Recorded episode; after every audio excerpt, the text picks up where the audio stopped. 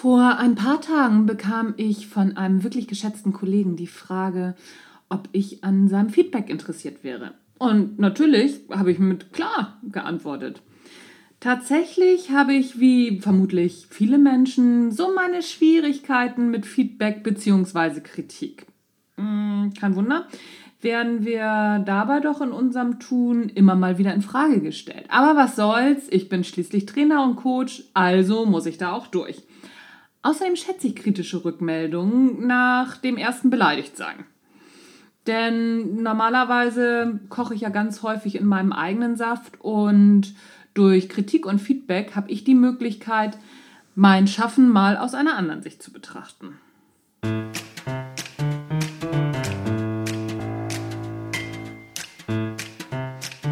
Hallo und herzlich willkommen beim Natural Leadership Podcast der Podcast, der dir dabei hilft, der Mensch bzw. die Führungskraft zu werden, die du sein willst. Du bekommst innovative Ideen, praktische Tipps, jede Menge Impulse und neueste Informationen aus der Hirnforschung für deinen beruflichen Erfolg und deinen persönlichen Entwicklungsprozess. Mein Name ist Anja Niekerken und ich freue mich, dass du dabei bist.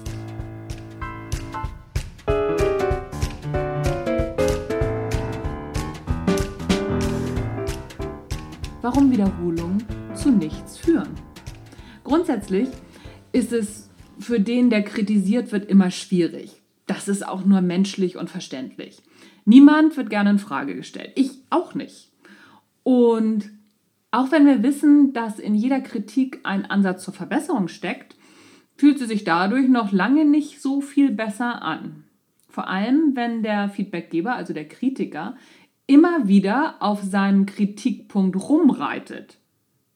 Was mir übrigens auch sehr häufig passiert, wenn ich Feedback gebe. Es fällt mir unglaublich schwer, meinen Punkt nur einmal klar zu formulieren und dann offen für das weitere Gespräch zu sein.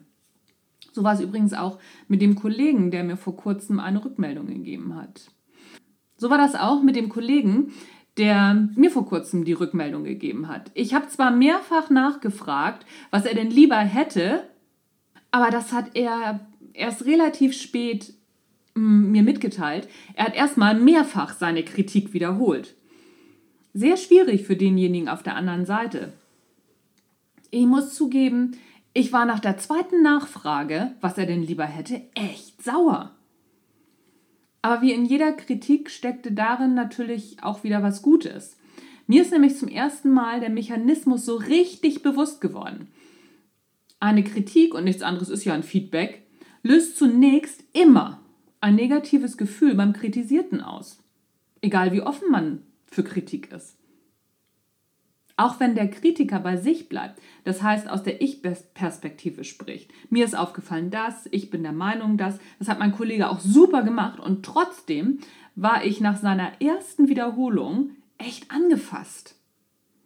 Celeste Hadley beschreibt diese Kommunikationsgewohnheit, die viele Menschen teilen, in ihrem Buch We Need to Talk im Kapitel No Repeats. Keine Wiederholung. Sie beschreibt dabei, wie sie einmal eine ihrer Redakteurin für eine schlechte Telefonschaltung während eines Interviews kritisiert hat. Obwohl die Redakteurin ihr bestätigt hat, dass die Leitung wie immer zweimal geprüft wurde und ihr auch gesagt hat, dass während der Schaltung an der Leitung gearbeitet wurde, hat Celeste ihre Kritik bis zu viermal ohne einen Gegenvorschlag für das nächste Mal zu machen wiederholt. Das Ergebnis war natürlich, dass die Redakteurin erstmal sauer war und nach ein paar Wochen hat sie Celeste in einem Gespräch als unfair und überkritisch bezeichnet. Danach hat Celeste angefangen, sich Notizen zu machen, wie oft sie negatives Feedback wiederholt. Und Dabei ist ihr aufgefallen, dass ihr das fürchterlich häufig passiert. Wiederholungen sind ein starkes rhetorisches Mittel, das wissen wir alle. Im positiven wie im negativen. Mir ist es früher und ehrlich gesagt manchmal auch noch heute häufig passiert, dass ich bei Auseinandersetzungen mit meinem Mann auch immer wieder meine Kritik wiederhole. Ich wiederhole mich immer und immer wieder.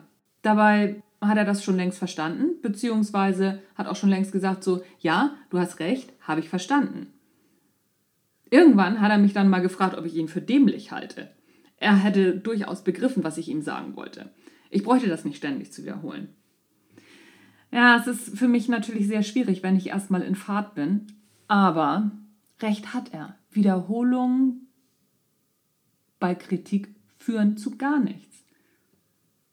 Wiederholungen in Kritikgesprächen führen nur dazu, dass dein Gegenüber richtig sauer wird. Ein Gespräch ist immer ein Aufbau, keine Wiederholung. Hör deinem Gegenüber also zu und antworte auf das, was kommt. Wiederhol dich nicht ständig. Das führt nur ins Leere. Und Wiederholungen im Kritikgespräch erhalten nur den Status quo. Aber weiter führen sie dich nicht.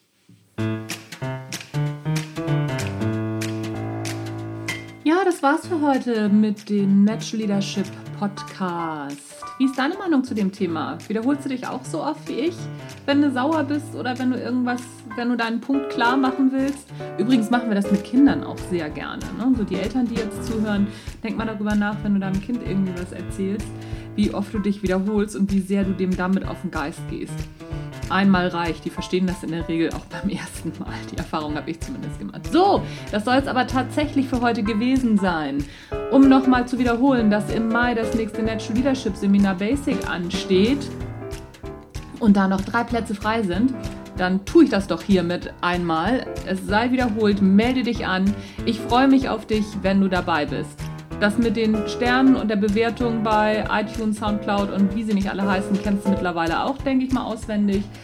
Also werde ich das nicht wiederholen. Mein Name ist Anja Niekerken. Ich freue mich, wenn du beim nächsten Natural Leadership Podcast wieder dabei bist. Tschüss, bis zum nächsten Mal.